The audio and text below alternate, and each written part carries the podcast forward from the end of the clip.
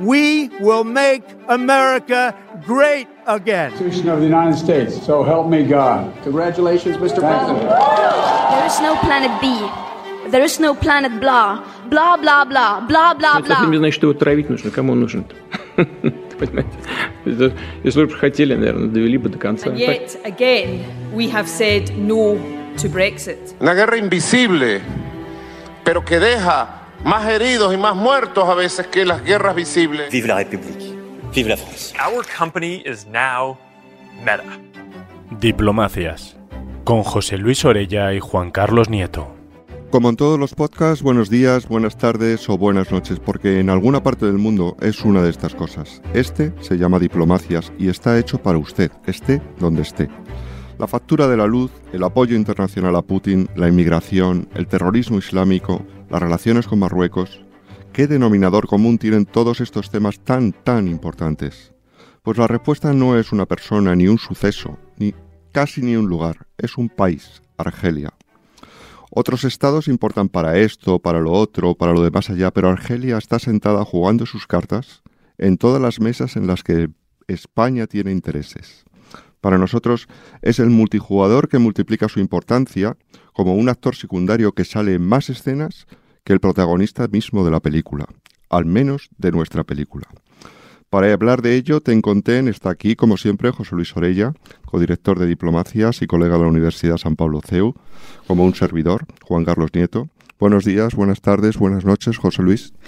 Muy buenas, aquí estamos. Buenos días, buenas tardes, buenas noches, como siempre en alguna parte de nuestro globo terráqueo. Desde luego, a finales de mes todo el mundo se queda asustado un poco por las eh, por las facturas que estamos teniendo de la luz y desde luego pues eh, nos va a tocar en, ese- en el tema de hoy eh, desde luego tener que hablar de la energía y nuestra dependencia desde luego viene de nuestro vecino del sur, ¿no? Antes dependíamos en un 48% de, del gas argelino, ahora ya lo estamos haciendo de un 28%. También una Argelia con, un, eh, con una democracia plural, en la cual pues hay soles, hay sombras, como todo lo que sucede en el mundo y que desde luego pues con un gran protagonismo del FLN que desde luego desde la independencia en los años 60 y posteriormente los 70 pues bueno tenemos también pues muchas cosas que decir y la influencia desde luego que tuvo también en muchos de los ámbitos políticos de la transición española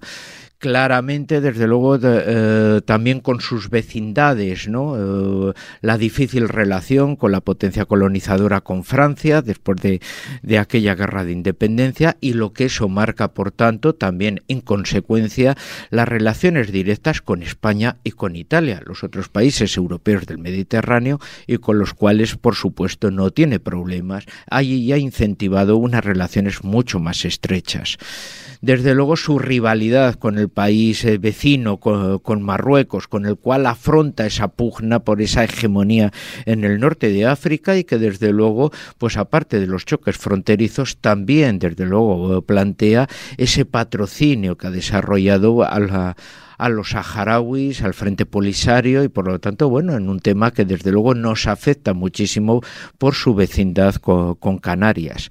Y por supuesto, ya en los momentos actuales que, más tratamos, pues claro, desde luego uno, pues es uno de los países ribereños, desde luego con ese mar de arena que es el Sáhara, y luego con los problemas, desde luego, del terrorismo yihadista, refugiado, desde luego, eh, en esas arenas, lo que significó en su momento el Y desde luego, bueno, pues Argelia es uno de los eh, pilares que está allí, desde luego, con todo ese problema islámico, desde luego, a tratar con un montón de países que, desde luego, pues sufren un poco esa, ese, problema. Y más añadido que como España somos país fronterizo de la Unión Europea con esta importante región, Argelia también es uno de los puntos a tener en cuenta para todo el tema de la trata humana. Si desde el pasado, a nivel histórico, la trata humana esclavista fue uno de, eh, precisamente de las experiencias más negativas de la humanidad, ahora las mafias también están tratando con esa inmigración ilegal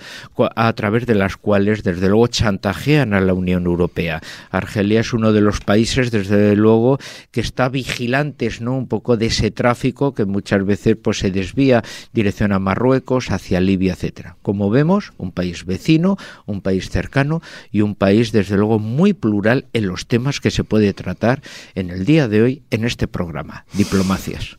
Muy bien, José Luis, pues una puesta en escena perfecta para abordar algo tan complejo y desconocido como, como es Argelia. Y como somos humildes y no sabemos de todo, aunque escuchando a José Luis a veces me lo parece, eh, hemos traído el invitado perfecto, siempre defino como el invitado perfecto, a Carlos Echevarría, que es profesor de Relaciones Internacionales y subdirector del Instituto Universitario General Gutiérrez Mellado.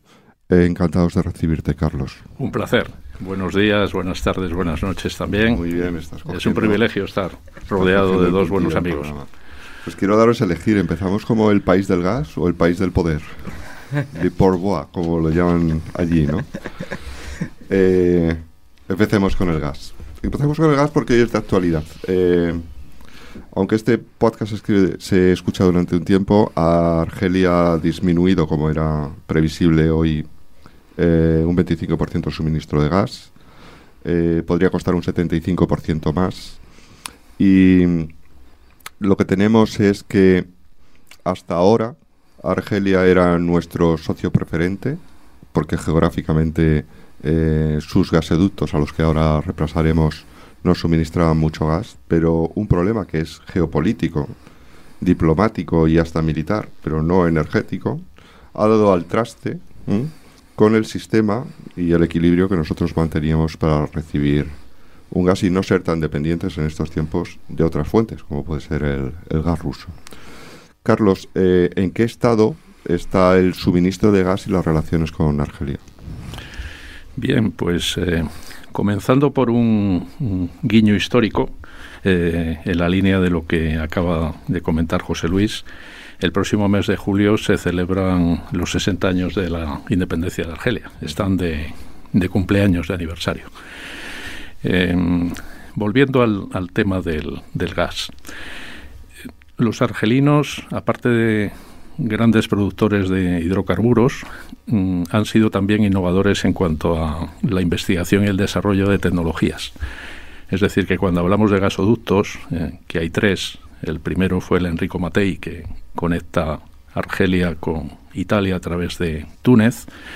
Luego vino esa obra colosal que fue el gasoducto Magreb-Europa, también llamado gasoducto Pedro Durán Farrell, porque este catalán y español de bien tuvo la idea, eh, la planteó un vínculo estratégico España-Argelia, Argelia-España-Europa, y a mediados de los 90 se inauguró.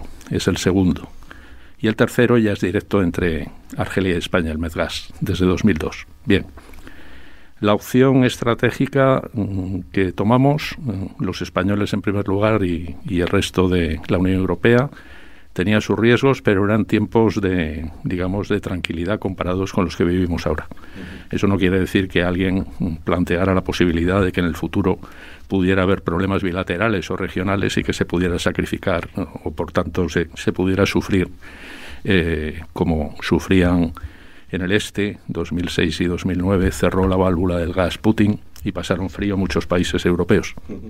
Bien, nosotros efectivamente nuestra dependencia ha sido en estos años muy importante en relación con Argelia. Tenemos cierta diversificación también. También recibimos gas de Nigeria, de Qatar, de Noruega, de Estados Unidos, pero la opción estratégica era Argelia. Y ojalá hubiera seguido siendo, en el sentido de que es un abastecedor próximo, un abastecedor seguro, no olvidemos que durante los años que los argelinos llaman de la década negra, los años 90, ese feroz eh, marco en el que el terrorismo yihadista, que también evocaba eh, José Luis, pues eh, diezmó a la sociedad argelina, al Estado, lo puso en dificultades, pero en ningún momento se interrumpió el, flujo. Además, en, el proyecto de Pedro Durán Farrell había una idea también en términos geopolíticos muy bonita, que era vincular a Marruecos. Es decir, ese gasoducto atraviesa Marruecos y eso podía llevar, ¿por qué no?, a, eh, digamos que reforzar los vínculos entre estados que se habían hecho la guerra dos veces en la historia, en el 63 y en el 76. Bueno, ahora se ha vuelto a un momento de fricción entre Argelia y Marruecos y nosotros lo estamos eh, sintiendo. Fricción es eufemístico. Eh, es una fricción que lleva a una tensión intensa y que podría llevar a un conflicto. Exacto. Esa es una posibilidad que no hay que desechar en absoluto. Lo que está haciendo España es esa diversificación que ya inició, intensificarla ahora. Porque claro, Argelia, una vez se corta el suministro a través del gasoducto Magreb-Europa, pues el porcentaje de, de, lo que llega a España y Portugal, porque básicamente llega a España y Portugal. No olvidemos que el proyecto, que era también europeo, no funcionó bien porque en los Pirineos los franceses no abrieron la espita. El MidCat. Exactamente, claro. El MidCat que nunca tuvo lugar y que, y que a lo mejor ahora lo tiene, pero vía italiana podría ser. Italia, evidentemente, está jugando la carta, Argelia está jugando la carta con Italia. Es lógico que la jueguen porque el gasoducto Enrico Matei es un gasoducto que, al igual que el Medgas, se puede ampliar en términos de capacidad. Y por supuesto, si hay voluntad política detrás, que la hay en relación con Italia, no la hay en relación con España por las decisiones que se han tomado recientemente, esa intensificación del abastecimiento se puede producir. Además, en clave histórica no está de más que recordemos, Enrico Matei que en paz descanse, acaba de recibir una condecoración de manos de los argelinos, porque si le pusieron ese nombre al gasoducto y demás, no solo era porque era el presidente de la empresa nacional de hidrocarburos, sino porque era un amigo de Argelia, es decir, que fue uno de esos europeos que vio con buenos ojos la guerra de liberación y la independencia de Argelia. Entonces Italia efectivamente se está convirtiendo en lo que hace algunos meses parecía que nos íbamos a convertir los españoles, pero que por, por lo que todos sabemos, pues eso se ha interrumpido. Así que abastecimiento. Hoy por hoy Argelia cumple con sus compromisos, pero evidentemente se recibe menos gas y tenemos que, despertar e incrementar pues, abastecimientos a través de otras vías, que una de las consecuencias que tiene es incrementar los precios. Hay que tener en cuenta que Argelia es una verdadera potencia mundial en energía, aun siendo un país africano, de los más ricos, por supuesto. Tiene unas reservas probadas de petróleo de 12.200 millones de barriles, pero lo del gas es impresionante porque tiene eh, en sin desarrollar de siete cuencas que contienen aproximadamente 3.419 trillones de pies cúbicos. Y claro, son los que están más cerca.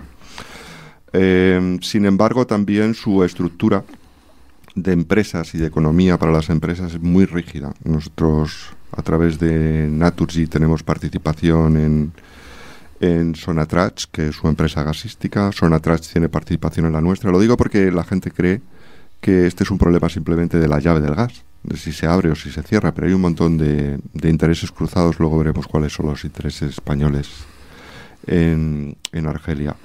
Eh, todo este volumen, más todas las que todavía no están probadas, pero en prospecciones se ven y que es muy difícil saber cuál es la información verdad y contrastada de los datos, lo sitúan como alguien del que no podemos prescindir por mucha capacidad gasística, regasificadora, como la llaman ahora, a través de gas natural, eh, si no es de Argelia, José Luis, ¿de quién y cómo?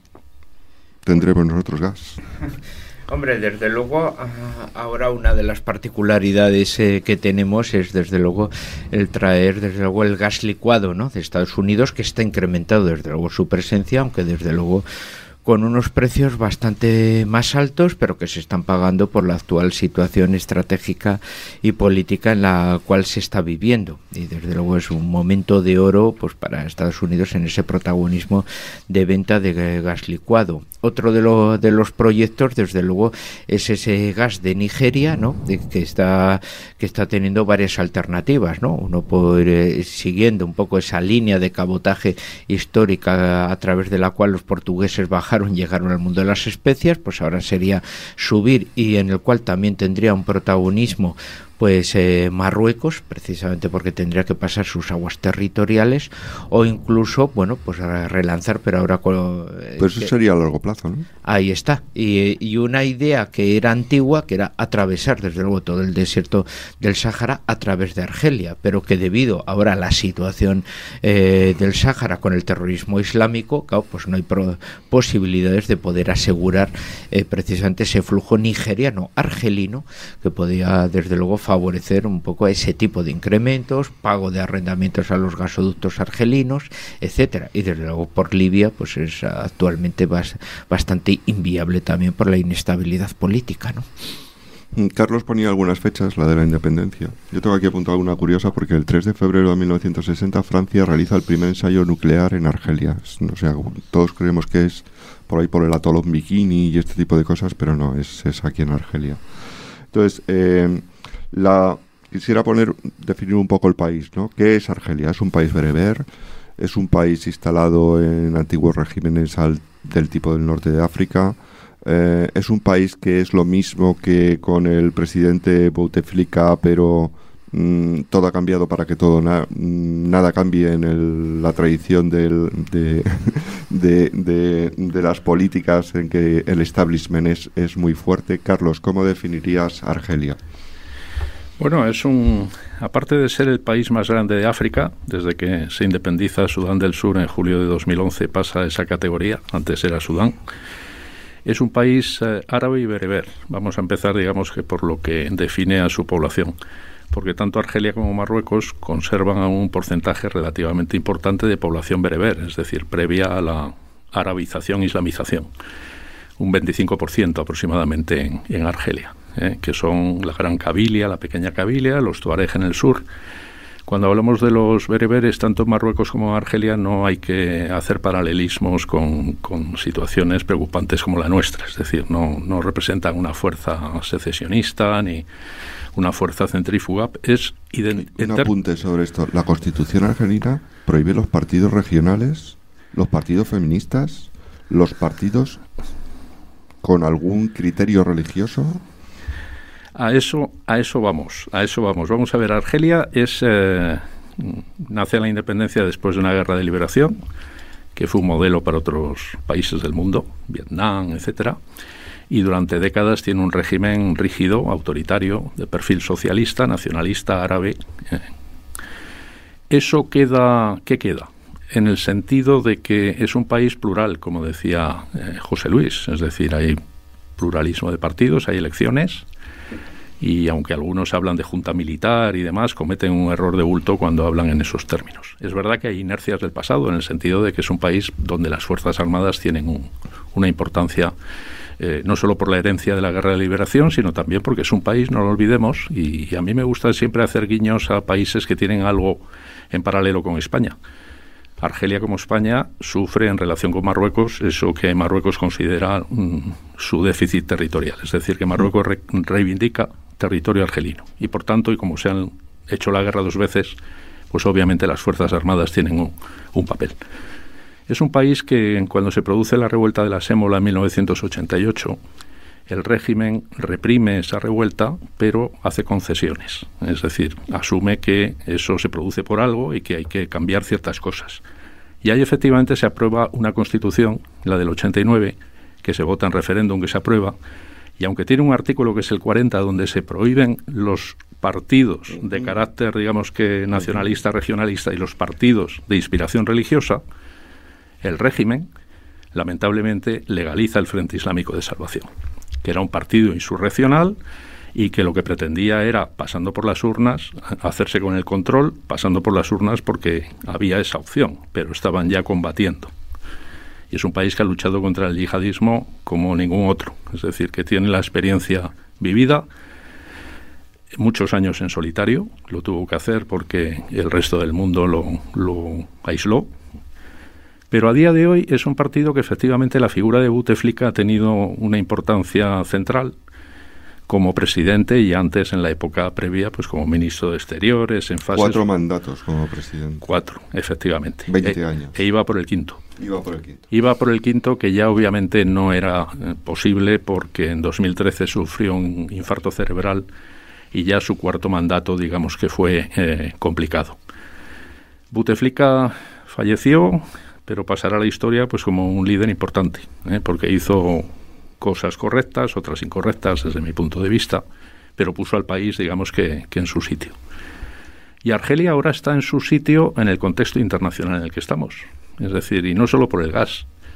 Porque claro, es un, es un partido, es un país eh, nacionalista, árabe, eh, que sigue, mm, digamos, la estela de, lo que fue la herencia tercermundista en cuanto al apoyo de, de, causas árabes y no árabes en el mundo. Defensor de todos los movimientos de liberación que pudiera haber. Efectivamente. Ellos se erigen en defensores de la causa palestina y más en los tiempos que corren, cuando Marruecos ha dado el paso que ha dado, ¿no? incorporándose a los acuerdos de Abraham.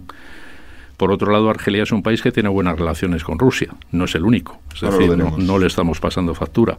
Es un país que tiene buenas relaciones con Irán, pero es un país que también tiene buenas relaciones con Estados Unidos y con la Unión Europea. Entonces, hasta ahora. Hasta ahora. Y tiene una diplomacia muy, muy entrenada y muy bien engrasada. No olvidemos que la crisis de los rehenes en Teherán la resolvieron los, los argelinos y Estados Unidos se la agradeció y mucho y argelinos han sido diplomáticos eh, que han jugado papeles importantes en escenarios como Afganistán, como Siria, como Irak, y con los que se sigue contando y que tienen en el espacio africano, aunque ahora muy sometido a esa competencia que Marruecos desde enero de 2017 mantiene con firmeza en ese escenario africano, el escenario africano para Argelia es fundamental.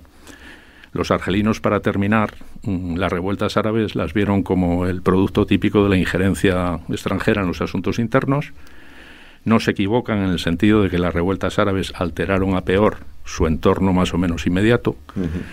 Y Argelia tiene, en los tiempos que corren, pues que, digamos, bandeárselas con esas dificultades internas que tiene, pero también con las potencialidades que indudablemente también tiene. Y ahora eh, la energía, un hándicap de Argelia es que sigue siendo monoproductor, pero cuando las circunstancias son buenas porque los precios están altos, eso te permite jugar un poco con más ambición. Han pasado grandes crisis cuando los precios caen. La gente se cree que Argelia es un país rico porque tiene esa cantidad de recursos, pero es tan monoproducto que cuando los precios caen su, su bueno, sus cuentas públicas, su economía mm, entra en debacle.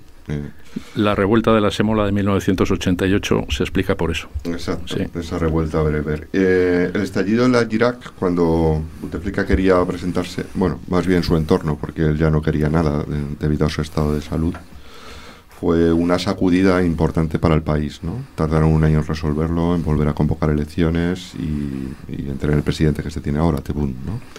Eh, se esperan nuevas revueltas. ¿Qué las podrían producir, José Luis?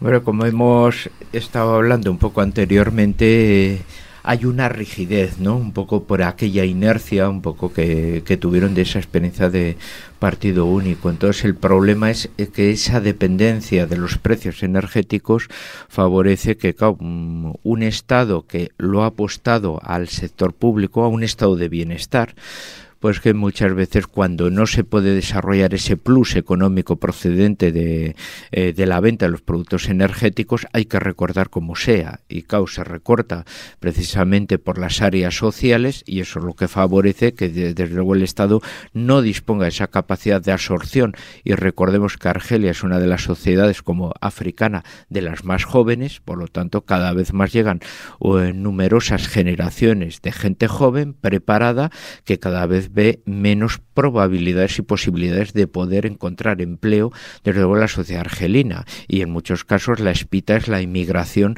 precisamente a Europa, ¿no? Entonces, por lo tanto, bueno, pues eso es lo que produce ahí un cuello de botella que puede favorecer desde luego, bueno, ese tipo de choques y el cual siempre ha sido el punto desde luego que ha sido aprovechado por el islamismo como de forma eh, paralela a otros países para allí donde no llega el Estado llegar ellos proporcionar gracias a sus donaciones esos servicios sociales y clientelar por lo tanto a esos sectores populares que son convertidos ya en vanguardias violentas para poder desde luego ya chocar contra el régimen que en definitiva es lo que pasa un poco con el FIS ¿no? en su momento en el pasado ¿no? Sí, eh, España tiene intereses en Argelia que no son solamente los que corresponden a un cliente gasístico. ¿no? Eh, algunas empresas importantes están allí, algunas se han retirado en parte y otras han llegado. informes buenos proporcionados, por ejemplo, por Expansión, nos dicen que Naturgy es el accionista de referencia del gasoducto de Megad, que por cierto acaba de valorar no en mil millones, sino en 1.600 para su spin-off en el que va a dividir sus activos, que Repsol lleva en el país desde 1973 haciendo prospección. Habría, habría que decir aquí que los italianos llevan más tiempo y haciendo más prospección, porque parece que los italianos han aparecido en escena ahora, pero llevan en Argelia toda la vida y en algunos sectores, como por ejemplo la prospección, no como decía antes, como es el cliente gasístico, llevan más tiempo y con más peso que nosotros, ¿no? Técnicas Reunidas ha hecho inversiones, también se ha retirado algunas. SEA se retiró y fue sustituida por, por Skoda. Vicky Foods eh, fue una operación más o menos de los americanos para sortear los aranceles y los problemas que, que Argelia ponía a la importación de estos alimentos. Acciona también está allí. Duro Felguera está en los tribunales. Quiero decir que no somos solo un cliente, repito mm, por tercera vez en esta crisis en la que estamos, ¿qué va a pasar con todos estos intereses? ¿Vamos a dividir? ¿Se van a retirar? Mm, ¿La venganza argelina de la que empiezan a hablar algunos eh, se va a ejecutar sobre estas empresas, Carlos? Bueno, eh, vamos a ver, el, paso dado por, eh, por, el gobierno español es muy relevante desde el punto de vista argelino no es un país más de la Unión Europea. Es un país que, aparte de tener ese vínculo con el, con el conflicto del Sáhara Occidental, porque de hecho sigue siendo la potencia administradora y el Sáhara Occidental es un territorio ocupado, pues el paso dado por España tiene el peligro de que puede empujar a otros países europeos y occidentales a dar el paso ya que España lo ha dado. ¿eh? Es decir, que es un momento este en el que Argelia está digiriendo muy mal un paso que no esperaba que, que el gobierno español fuera a dar consecuencias. Evidentemente las está viendo. Por ejemplo, eso es importante en momentos en los que nuestros ganaderos están pasando muchas dificultades y que acabamos de salir del mes del Ramadán. Pues esa exportación de, ganado vivo que se producía desde España y que nos suponía unos beneficios muy importantes, eso se ha cerrado. Y no por motivos médicos. 6 millones mes ha calculado Pro Vacuna. Claro. Luego Argelia es un país donde efectivamente todas estas compañías, aparte de CEPSA, Repsol y demás, todo lo que es logística, infraestructuras, aunque ahora hay un proceso no solo en Argelia, sino en el resto, sino en el resto del Magreb, de sustitución de nosotros por otros, que generalmente son los chinos, y que se van llevando en términos de logística, transportes y demás, pues contratos que antes eran nuestros. Pero Argelia sigue siendo importantísimo para España. Fertilizantes, logística y, por supuesto, como decía José Luis, Argelia es un país que crece muy deprisa en términos demográficos. Es un millón de habitantes más al año, aproximadamente. Estamos en 44, 44 millones. Y, por supuesto, España está donde está eh, geográficamente. Incluso empezamos a sentir el impacto de eh, la, la, inmigración irregular de origen argelino. De hecho, el año pasado y en plena pandemia se llevaron el, el, primer puesto en relación con lo que tradicionalmente había sido Marruecos o, o, desde procedencia de costas marroquíes. Por primera vez, ¿verdad? Por primera vez. Entonces, claro que tenemos que cuidar y mucho mm, una relación que es eh, mutuamente ventajosa y enriquecedora y que hay que buscar las fórmulas para que esto no vaya a más en términos de, de agravamiento, de enfriamiento, porque hay muchos intereses eh, económicos y también, por supuesto, hay una dimensión político-diplomática y de seguridad que no podemos permitirnos que se, que se pierda. Eh, hay un claro, bueno, la inmigración desde el 2019, como dices, ha superado la gente. El, el imaginario colectivo español piensa en un inmigrante que es marroquí que viene en patera, no piensa en un inmigrante que es argelino y, y viene en una lancha con unos motores superpotentes y que es joven y que está superando en, este sentido al... Pero tenemos otros intereses, es decir, eh, ¿cómo se reconstruye esta relación, Carlos, con que tú dices que hay que cuidar? Porque en este momento parece imposible, o sea, no, no hay manera de que los argelinos nos hagan caso a nada después de, del reconocimiento a expensas de Marruecos de, del Sáhara, ¿no? Claro, es que estamos en, un momento aún muy, muy caliente y de mucha confusión. Y no olvidemos que hemos tomado esa decisión en circunstancias en las que la tensión entre los dos gigantes del Magreb era eh, enorme. Se habían roto relaciones diplomáticas el pasado mes de, agosto por parte argelina. Eh, la frontera es eh, preocupante, inquietante ¿eh? es decir, la tensión es real, la posibilidad de una escalada real. En el Sáhara Occidental también se rompió el alto el fuego y hay escaramuzas con resultado de muertos. Hay una gran zona gris en lo que respecta al Sáhara Occidental, a la frontera, y por supuesto hay una gran zona gris en la frontera entre Marruecos y España. Es decir, que es bueno evocar a Ceuta, Melilla, los Peñones y las Chafarinas. Entonces, en un momento como ese, una decisión como la que se ha tomado mm, se recibe pues eh, con, un rechazo y con una sorpresa, rechazo, etcétera, enorme. ¿Se puede volver atrás en la, en la decisión? Sí. ¿Se va a volver? Pues en tiempos de confusión no se puede aventurar nada. Pero estando como estamos en ese escenario, hay, digamos que otras, eh, otras dimensiones, otros resquicios que son los que hay que explorar, porque la vida sigue. Porque incluso ahora que estamos hablando de una guerra abierta entre Rusia y Ucrania, pues todos sabemos que habrá un día después de la guerra y que habrá que seguir teniendo una relación con, con Rusia, porque seguirá donde está en el mapa y en términos de vínculos y de intereses, etcétera. Entonces hay que hacer eh, mucha labor porque además Argelia es muy importante en relación con otro frente que para España y el resto de, la Unión Europea es fundamental y está en profundo proceso de deterioro, que es el Sahel occidental. Y ahí Argelia sigue teniendo, y trata de mantenerlo porque tiene una competencia feroz que viene de Marruecos, quiere seguir manteniendo, digamos que el control, la titularidad. Y ahí España tiene y debe de jugar con Argelia y con otros actores para tratar también de una situación que se va, digamos que, deteriorando por días, pero que no podemos dejar caer, porque la seguridad nacional de España y la seguridad del resto de Europa también se, se, se está jugando en la franja del Sahel, que es el sur de nuestro sur, es decir, el Sahel es preocupante para Argelia como lo es para nosotros, pero antes para Argelia que para nosotros. Sí, eh, Has, entrado a un asunto muy importante, es que nosotros no podemos ver a Argelia ni la a Argelia si no lo contraponemos a Marruecos.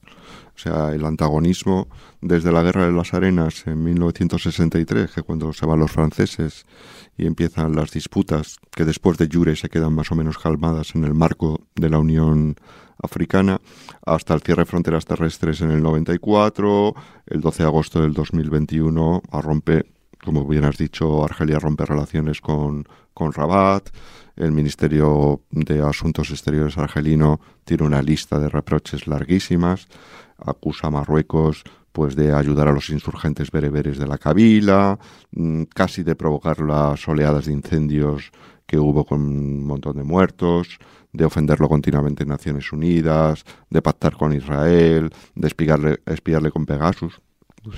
Nosotros ya estamos en esa lista también, supongo.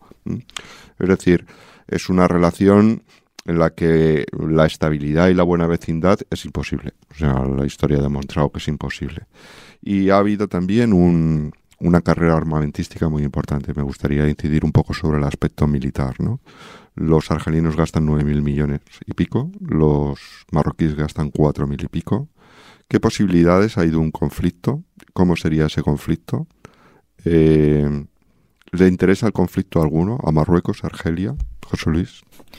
Hombre, no creo que les convenga a nadie, ¿no? Como no sea un poco lo que hablábamos que las tensiones internas puedan tener pues eh, tal calibre que muchas veces hay gobiernos con esa irresponsabilidad de decir bueno esto hay que taparlo con la aula del patriotismo y esa borrachera de nacionalismo pues bueno desde luego puede darnos igual 10 años más de, de, vida y taparse ese problema entonces excepto como una medida como vemos eh, quirúrgica de gran urgencia que una guerra de esas podría provocar desde luego no lo veo tanto. Sí esa carrera de armamentos en la cual desde luego cada uno pues está llevando pues todo lo posible un poco esa musculatura también por ese ese nuevo liderazgo a nivel del continente africano que están procurando.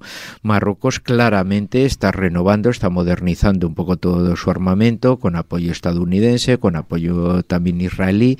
Argelia desde luego pues eh, volviendo otra vez a, a, renovar y a modernizar todo su armamento de, del arsenal ruso, eh, también para Rusia en su debilidad económica.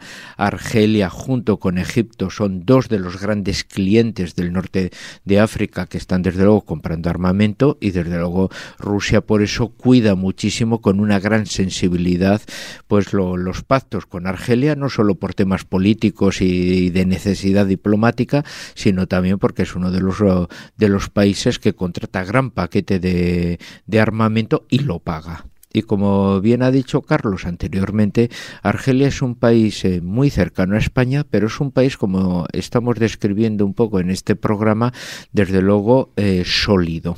Y por lo tanto, un país sólido en nuestro sur, que desde luego hace frontera con un sur de gran liquidez e inestabilidad política, pues desde luego es un socio, desde luego, al cual ya no le preguntas eh, si tienes confianza o no, dice, es que lo necesito, ¿no?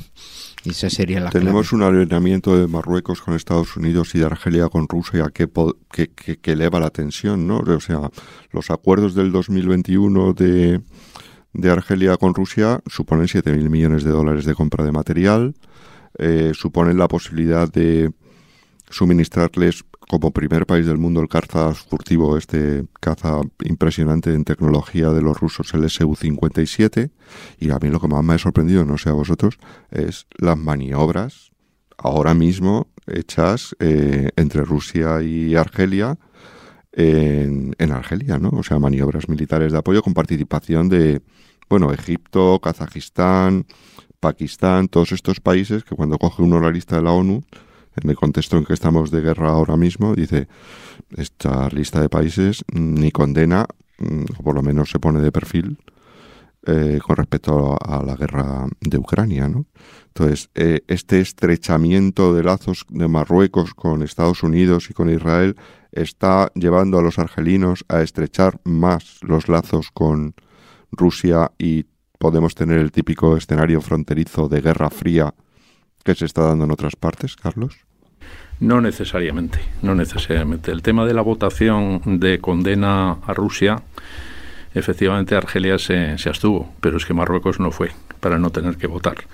Los que se han abstenido no son condenables, es decir, eh, lo que es obvio es que hay una serie de países africanos, es mitad-mitad, ¿eh? tampoco se ha, se ha exagerado con el, en el sentido de que toda África eh, apoya a Putin o no, o no condena. No, hay mitad, mitad. Pero bueno, hay una mitad y claro, África son 54 estados, con lo cual entre los que no fueron y luego los que votaron. Bien, eh, no, no tenemos que pensar en esos términos. Eh, es decir, Argelia lleva desarrollando maniobras bien en solitario, bien combinadas con terceros estados desde hace mucho tiempo ¿eh? en la frontera y además con intenso uso de fuego, es decir, que cuando te dedicas a verlas, pues nosotros que no podemos disparar mucho porque tenemos el gasto de defensa que tenemos, pues da cierta envidia. ¿eh? Argelia es uno de los pocos países que gasta por encima del 7% del PIB en defensa. Bien, y nosotros estamos en el 1 y pico. Argelia nunca ha sido un aliado de la Unión Soviética durante la Guerra Fría, aunque Marruecos lo presentaba como tal. Marruecos siempre ha jugado con habilidad a denigrar al vecino. Es decir, que en la Guerra Fría... Me suena eso. ¿Verdad? Mm. Eh, aquí están los comunistas y aquí estoy yo. Y en la época del yihadismo, aquí están los oscuros argelinos con su yihadismo y demás, y aquí estoy yo que me mantengo a salvo, etcétera. Bueno, eso es una manipulación que evidentemente países eh, interesados en destapar manipulaciones, como son los argelinos, pero también los españoles, tenemos que tener habilidad, porque Marruecos en eso es muy, muy proactivo. Argelia, eh, en términos de material, y además ha tenido que renovar el parque armamentístico en los últimos 20 años, pues es verdad que ante todo y sobre todo ha apostado por, eh, por material ruso, pero también chino, también ucraniano, también sudafricano. Tienen incluso material estadounidense, italiano, francés, etcétera. Bien. Y Marruecos, incluso Marruecos compra material militar a Rusia. ¿eh? Por tanto, quiero decir que la zona es más compleja. Y Guerra Fría, Guerra Fría en términos de banderías o de división o una nueva Guerra Fría, no tiene por qué. ¿eh? Lo único es que sí tenemos que tener presente que en el continente africano y no solo en el Magreb, los rusos, también los chinos están penetrando potencias revisionistas con, digamos que con, con paso firme. Y evidentemente los rusos están en el Sahel, bien como Estado, que lo están en Malí, o bien con una agencia que es Wagner, que según Rusia no tiene nada que ver con el Estado, pero que en suma entendemos bien de lo que estamos hablando. El batallón Wagner. Efectivamente. Entonces, es, es una cuestión en la que, para terminar la reflexión, es importante que nos empapemos de lo siguiente. Argelia ahora mismo considera que tiene tres amenazas. La primera es Marruecos, por motivos obvios. La segunda es Israel, a través de Marruecos, aunque siempre ha estado ahí, porque Argelia siempre, digamos que se ha mantenido frente a Israel, a diferencia de marroquíes, tunecinos, etcétera. Muy defensor de la causa palestina. Claro. Y la tercera es Francia. ¿En qué sentido? Sigue habiendo relación fluida entre Francia y Argelia, pero no olvidemos que en los últimos tiempos se ha llegado pues a momentos de fricción porque entre otras cosas un bien intencionado presidente francés, Macron, creía que a través de las comisiones de historiadores podía revisar la guerra y llegar a un entendimiento. Se ha producido el efecto contrario.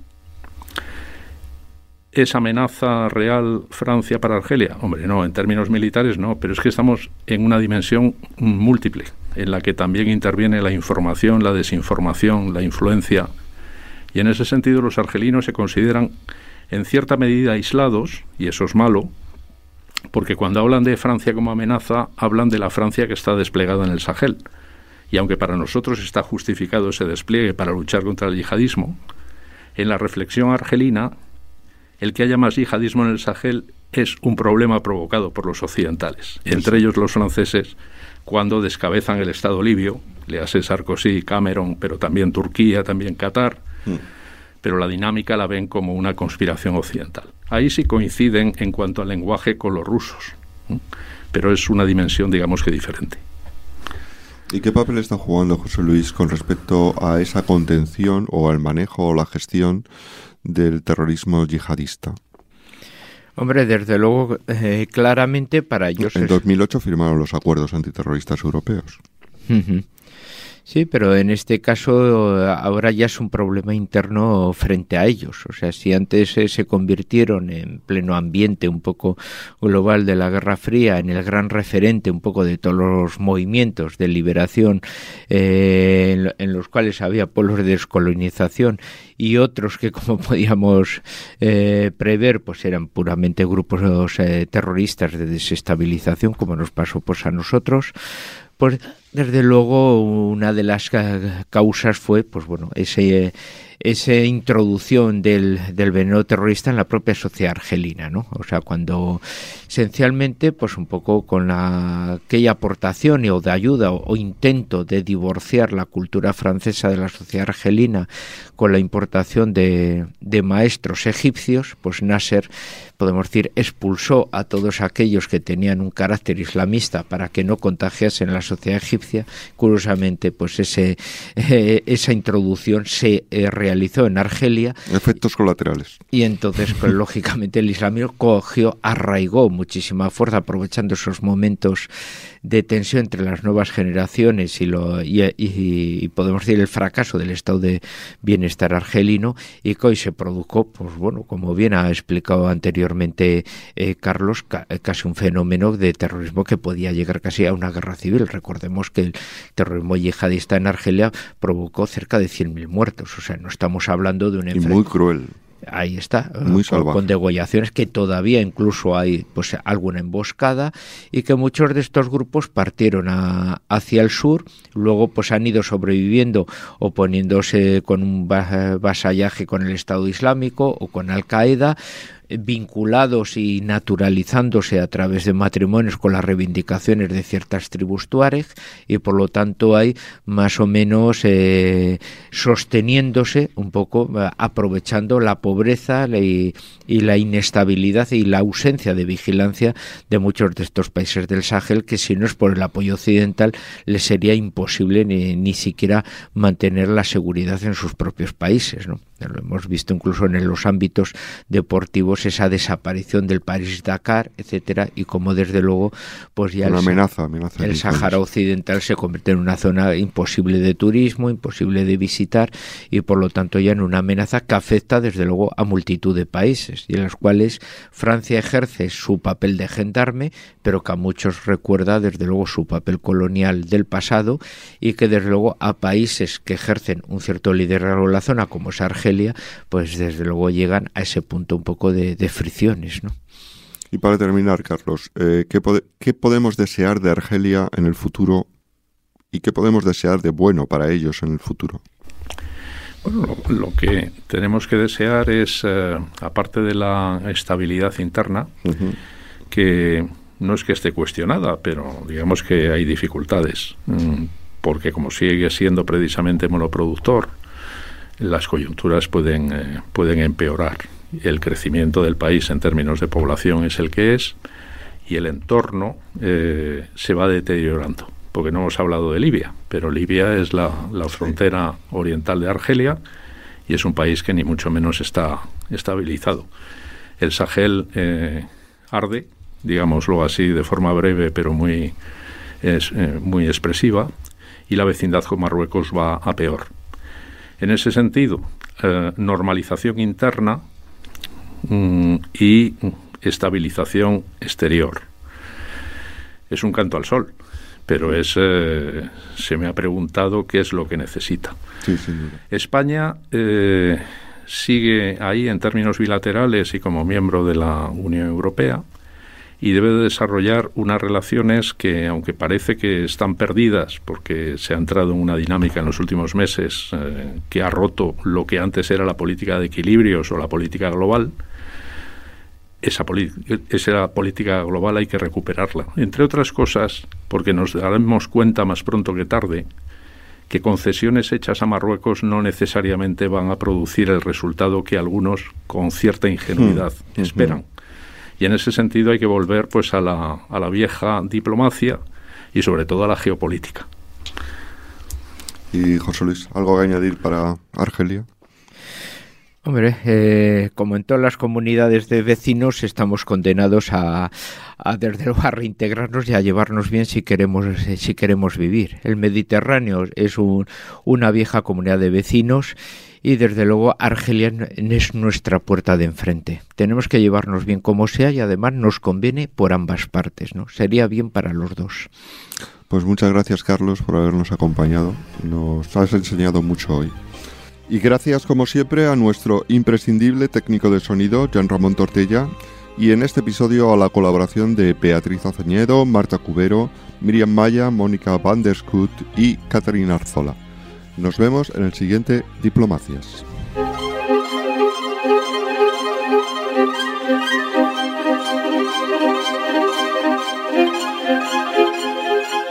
Diplomacias es un podcast de la Universidad CEU San Pablo para el debate, con la colaboración de la Academia de la Diplomacia.